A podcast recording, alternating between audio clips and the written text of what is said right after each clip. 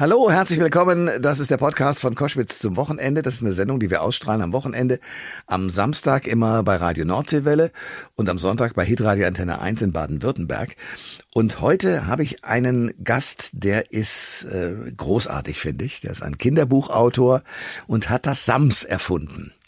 Und ich glaube, alle, zumindest Eltern und Großeltern, aber auch natürlich Kinder, haben von diesem Sams gehört, wenn ihr nicht alle sogar die Bücher verschlungen habt.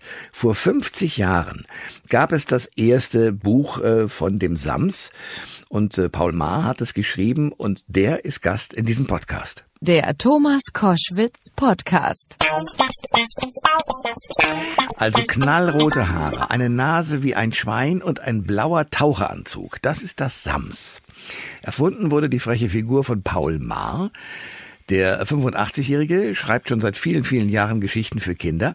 Vor 50 Jahren erschien das erste Buch oder der erste Band, eine Woche voller Samstage. Das war eine Revolution auf dem Jugendbuchmarkt. Und danach folgte dann am Samstag kam das Sams zurück. Und den Mann habe ich jetzt am Telefon. Ich freue mich sehr. Guten Morgen und willkommen an den Autor Paul Maar. Einen schönen guten Morgen. Sie sind, ich darf das sagen, mittlerweile 85 Jahre alt und immer noch Sams-Fan? Ja, durchaus.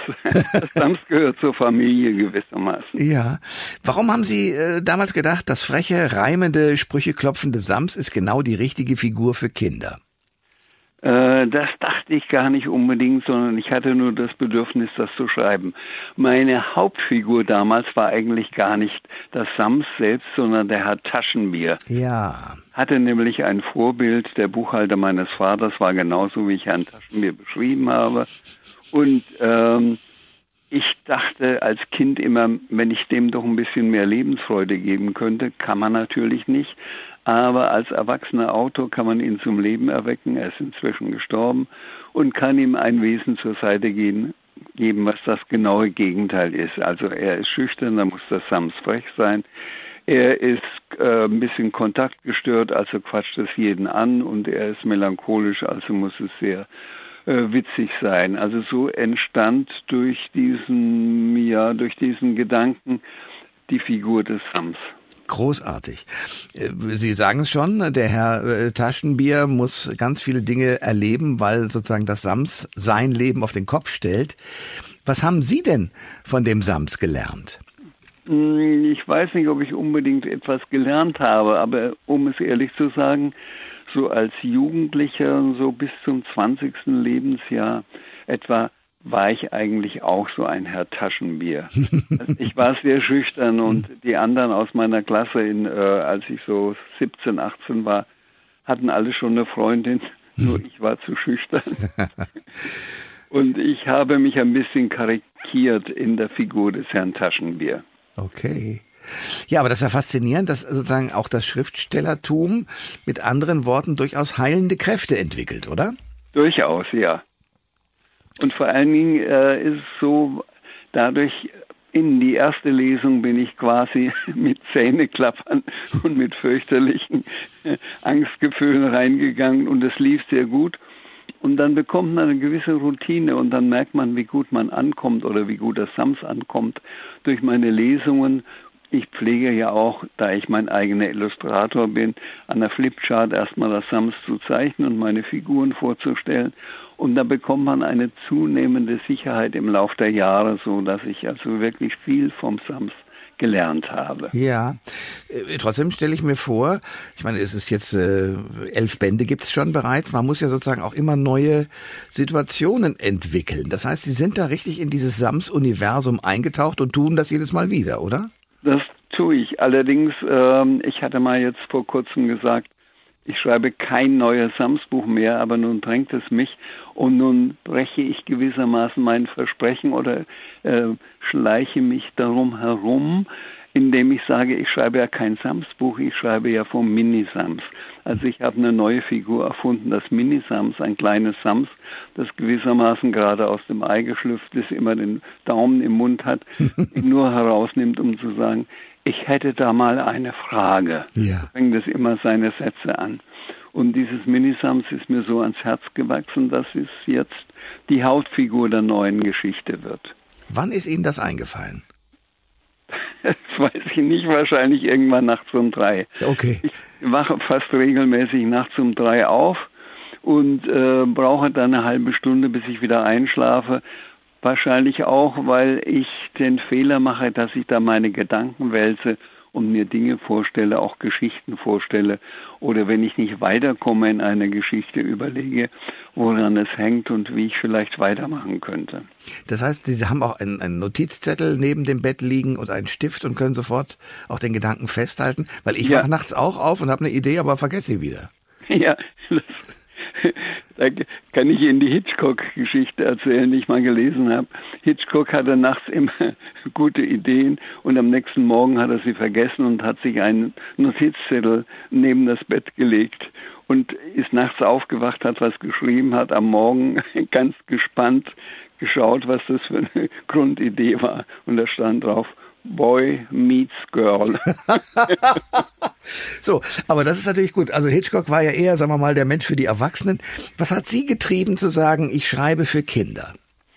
Ähm, ich weiß es selber nicht genau. Vielleicht die Tatsache, ähm, ich hatte kein Kinderbuch. Mein Vater war ziemlich äh, streng und gegen das Lesen. Er hielt das für Zeitverschwendung. Äh, Ach, okay.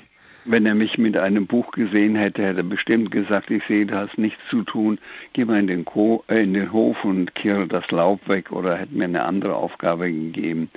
Insofern habe ich keine äh, Kinderbücher gehabt. Und unser Sohn Michael, unser ältester Sohn, der äh, hat sich schon selber mit fünf Jahren das Lesen beigebracht. Hm. Also war so sehr früh entwickelt, kann ich sagen, in der Beziehung. Und ich habe ihm immer, äh, weil er so lesehungrig war und zunehmend gut gelesen hat, Bücher aus der Stadtbücherei mitgebracht, Kinderbücher. Und ich habe sie gewissermaßen mit ihm mitgelesen, meine Kindheit nachgeholt und dachte, ach, schade, dass ich nicht solche Kinderbücher hatte. Äh, ich habe Lust, hm. mir ein Kinderbuch zu schreiben, was ich selber gerne gelesen hätte. Und so ist der tätowierte Hund entstanden. Ich verstehe.